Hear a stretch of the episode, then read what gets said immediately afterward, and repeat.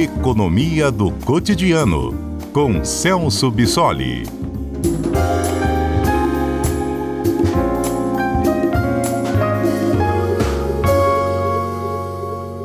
Celso Bissoli é doutor em economia. Às quartas-feiras nos ajuda a entender o noticiário econômico e planejar um pouquinho também nossas despesas, nosso orçamento. Professor Celso, pela notícia que nós estamos vendo aqui, da OPEP, que é a Organização dos Países Exportadores de Petróleo, a gasolina pode subir de preço novamente. Não só a gasolina aqui no Brasil, porque eles pretendem limitar a oferta, não é isso? Exatamente, Mário. Boa tarde a todos. É, essa notícia é, não vem num momento tão propício para a gente, até porque foi até o assunto da nossa conversa na semana passada sobre a, a deflação que nós esperamos agora em, em, setembro, né, a prévia do IPCA mostrou uma, uma deflação de 0,37% uh, no mês passado, sendo que essa deflação foi puxada fortemente pelo grupo de transportes, e aí especificamente o preço dos combustíveis, né, no caso com especial atenção para o etanol e para a gasolina, que ambos caíram aproximadamente 10%. Essa notícia dessa reunião da, da OPEP não vem realmente nesse momento muito agradável, porque os países que fazem parte dessa organização, né, são 23 países que são grandes produtores de petróleo, não necessariamente os maiores produtores, né, mas são 23 grandes produtores de petróleo que controlam praticamente 50% da produção mundial de petróleo, ou seja, é uma, é, um, é uma organização que tem um peso importante na quantidade total que é produzida no, no, mundo. E aí, como ah, essa organização faz periodicamente, é se reunir para definir quais serão os novos níveis de produção de petróleo para os próximos períodos. E nós fomos surpreendidos com, com a informação de que a OPEP busca reduzir a produção diária de petróleo a partir de novembro em aproximadamente 2 milhões de barris de petróleo. Né? E claro que a OPEP faz isso com a expectativa de uh, aumentar um pouquinho esse descompasso entre a oferta e a demanda mundial de petróleo, justamente para poder sustentar o preço do petróleo no mercado internacional. Esses países que são grandes exportadores de petróleo têm, claro, grande parte da sua receita né, uh, no comércio internacional, dependente justamente do petróleo, e é claro que é interesse desses países manterem esse preço do petróleo em níveis mais elevados para garantir uma situação mais positiva para eles. Né?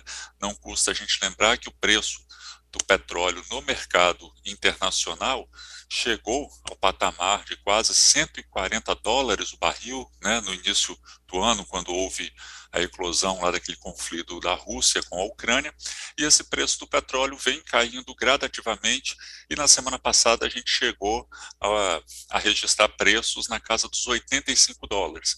Com é, o anúncio dessa contração da oferta pela OPEP, né, o o preço do petróleo já subiu, hoje a gente já bateu o patamar de 93 dólares, né, ou seja, uma valorização importante da semana passada para cá, e a expectativa é que esse preço continue aumentando por conta dessa redução da oferta.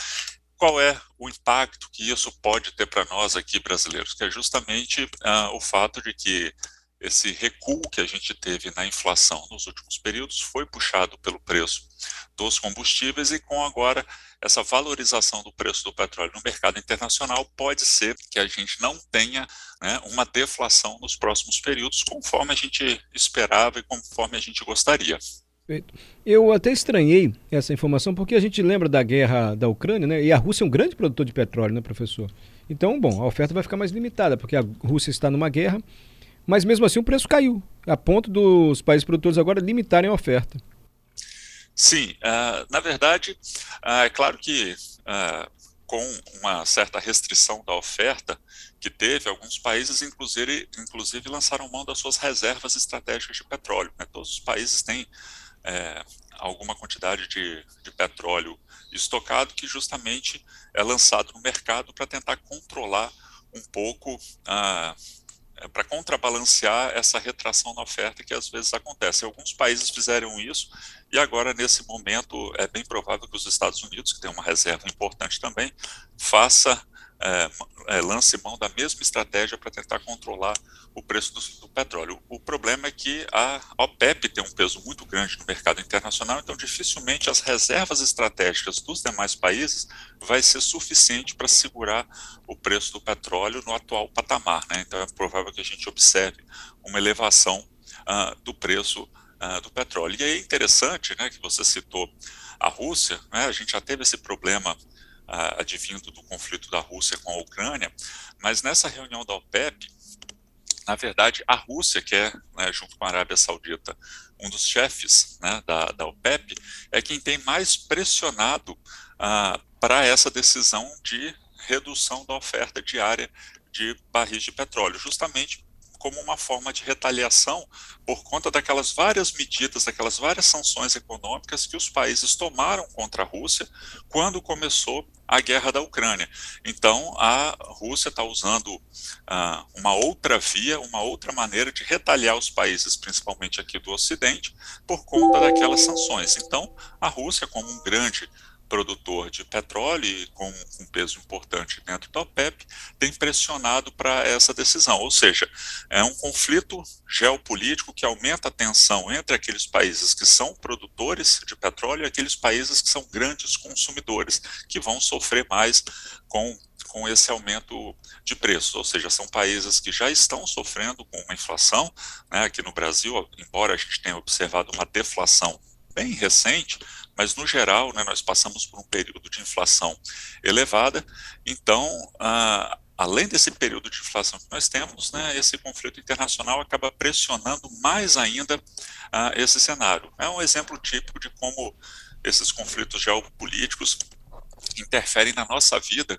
cotidiana aqui na ponta e às vezes a gente nem se dá conta de que a inflação que a gente está sentindo aqui pode ser uma decisão lá na Rússia, dentro da OPEP, para restringir a, oferta mundial. É claro que a OPEP, né, é sempre bom lembrar que essa associação de 23 grandes produtores de petróleo funciona na prática como um grande cartel, né, ou seja, são países se unindo para decidir em conjunto, é, não diretamente qual vai ser o preço cobrado no mercado internacional, mas eles decidem em conjunto qual vai ser a quantidade de petróleo que vai ser vendida, que vai ser lançada no mercado internacional e dessa forma controlando essa quantidade disponível de petróleo, né, objetivamente eles acabam controlando o preço. É igual um grande cartel, como a gente observa em menor escala em postos de gasolina, né, em algumas outras empresas. Aqui a gente tem um cartel em nível mundial que interfere diretamente no nosso dia a dia aqui, o quanto nós vamos pagar pelo combustível na bomba do posto de gasolina. Professor Celso, o Renato, nosso ouvinte, faz uma ponderação que meio que discorda do que a gente está comentando aqui. Eu, ele meio que sugere que a demanda futura não vai ser muito grande, então o preço não deve subir. Mas eu vou ler literalmente o comentário do Renato, até para ser fiel à ponderação do nosso ouvinte. Obrigado, viu, Renato, pela mensagem. CBN, não acredito que vocês vão falar que o preço do petróleo vai subir por causa da OPEP. Isso acontece quando os estoques estão muito altos e a previsão futura não é de muita demanda. Meu Deus, ele escreve assim é o Renato, meio que contrapondo o que a gente está comentando. Sim, na verdade, essa foi a justificativa que a OPEP é, utilizou para anunciar essa redução da oferta.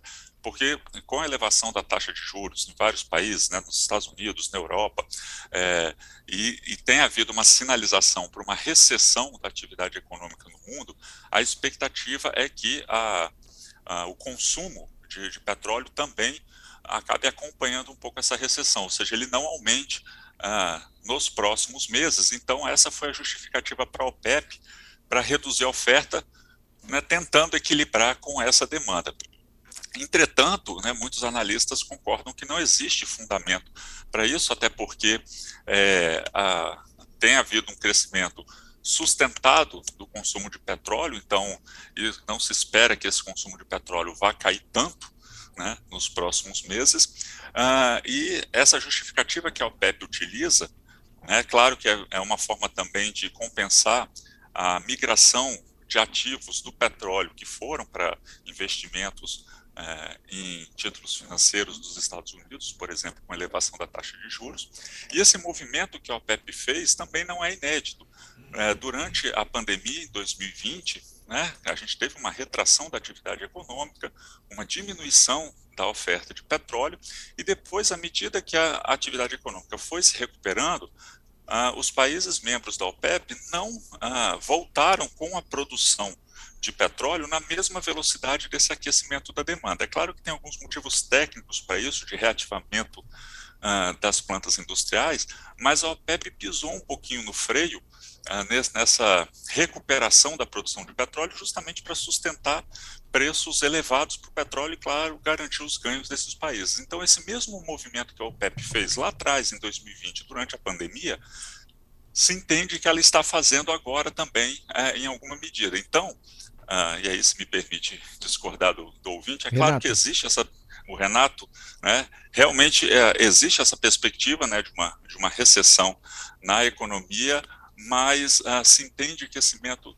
que esse movimento da OPEP é muito mais um movimento estratégico para fazer frente a essa queda do preço do petróleo no mercado internacional, do que propriamente um ajuste a uma possível recessão que nós tenhamos nos próximos meses e, e no ano que vem. É claro que, tendo essa recessão, outros ajustes vão ser feitos, mas se entende que é um movimento muito mais estratégico da OPEP para garantir o lucro desses países produtores de petróleo do que propriamente ah, uma recessão grande que nós estejamos observando e com uma redução no consumo de petróleo que ainda não aconteceu. Celso Bissoli, doutor em economia. Obrigado, professor Celso. Até a próxima quarta-feira. Eu que agradeço. Até a próxima quarta.